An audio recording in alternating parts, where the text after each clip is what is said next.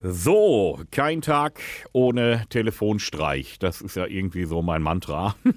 Ich sitze schon wieder hier und ich, ich könnte schon wieder. Und ich habe auch wieder eine Auftraggeberin. Das ist heute die Theresa. Hallo. Hallo. Theresa, du möchtest deine Tochter reinlegen. Was ist denn da los? War sie böse? Äh, nein, ist nicht böse, ist eine brave Mädchen, nur sie macht Versprechen, Versprechen, sie möchte tausend Sachen machen. Äh, da fällt Zeit, das äh, fällt Lust äh, und einfach bleibt so stehen. Ja, aber so ist das auch mit den Kindern. Das darf man als Tochter. Ähm, aber du hast jetzt eine Idee mir äh, zugeworfen und ähm, ich glaube, da können wir was draus machen. Äh, sie ist neulich erst umgezogen in eine neue Wohnung, ne? Ja, genau. Und was hatte da jetzt für ein Problem? Also da von dem Haus war eine Vorgarten, die musste ein bisschen gepflegt sein. Und sie hat ganze Zeit gesagt, dass sie würde das gerne machen, nur die Vermieter musste das zuerst sauber machen und dann wurde sie pflanzen, Blumen und ich weiß nicht was. Und Okay.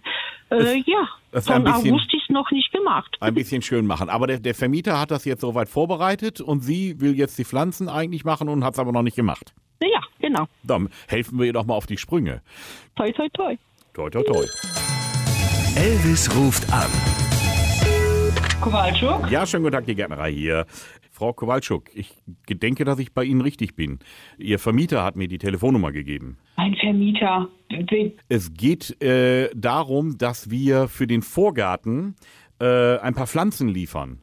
Sind Sie daheim? Können Sie die Aber entgegennehmen? warum, was habe ich denn damit zu tun? Der hat das bei uns in Ihrem Namen bestellt und hat gesagt, Sie wollen das da pflanzen. Wir haben jetzt hier also diverse Büschel Pampasgras, winterhart.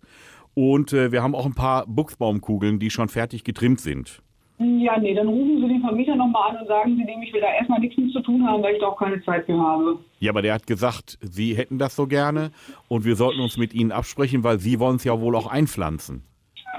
Nee, habe ich da eigentlich nicht so viel Lust drauf. Deswegen rufen Sie den gerne nochmal an Ja, aber jetzt ganz im Ernst. Wir haben, jetzt ganz im Ernst, wir haben die Sachen auf dem Auto. Also ich habe jetzt ja nicht große Lust. Problem. Ja, aber ich lasse mich ja jetzt auch nicht hin und her schicken. Ich habe ja, ich habe ja, ich habe einen Auftrag und er hat mir ihre Kontaktdaten gegeben, der hat mir die Adresse gegeben, hat gesagt, bitte da hinliefern. Nein, darüber habe ich nicht mit meinem Vermieter gesprochen. Das ist das ganze Problem daran. Deswegen scheitert das hier. Aber ich fahre doch jetzt das Pampasgras nicht durch die Gegend und dann übermorgen, dann kann ich es wieder bringen. Äh, doch, das müssen Sie tun, wenn der Herr, wenn der Herr das dann so möchte, weil ich äh, pflanze das nicht ein. Ja, vor allen Dingen, wer zahlt das denn am Ende? Wer zahlt denn die Rechnung? Ja, ich ganz sicher nicht. Ich habe ja den Auftrag nicht gegeben. Aber Sie müssen doch mit ihm gesprochen haben. Das denkt er sich ja nicht Nein. aus. Sie müssen ja mit denen besprochen haben, nicht ich. Wer verarscht jetzt hier wen? Sie mich oder ich Sie? Ich glaube Sie nicht. Das könnte sein, ja. Das könnte gut sein. Mit diesem Poppersgras, einem verkackten Vorgarten, ey. Regelmäßig neue Folgen von Elvis Eifel gibt's in eurem Lokalradio und natürlich jederzeit und überall, wo es Podcasts gibt.